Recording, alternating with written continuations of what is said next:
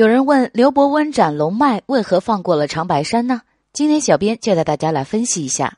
有龙脉的地方就会诞生一位真龙天子，然后与原来的皇帝争夺天下，所以历朝历代的皇帝都很忌惮龙脉。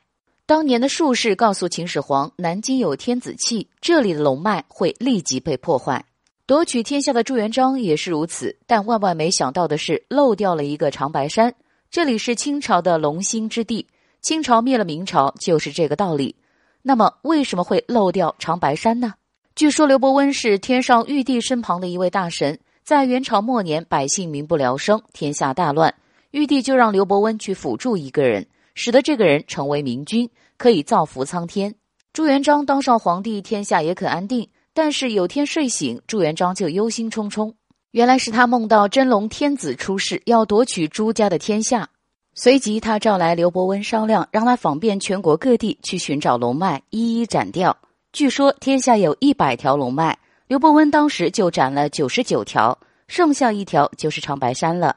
也难怪天地元气稀薄，内力不再形成，漏掉长白山的说法有两个：一个是长白山的龙脉特殊。龙眼就在一棵长杉树下，刘伯温斩杀了几条小龙，没有发现这条大龙。二是刘伯温算到自己以后的子孙会跟随长白山的主人，而恰恰遗漏的长白山崛起了爱新觉罗的家族，成就了大清两百多年来的大业。清朝皇帝也知道，为了可以好好的保护，就封禁了长白山。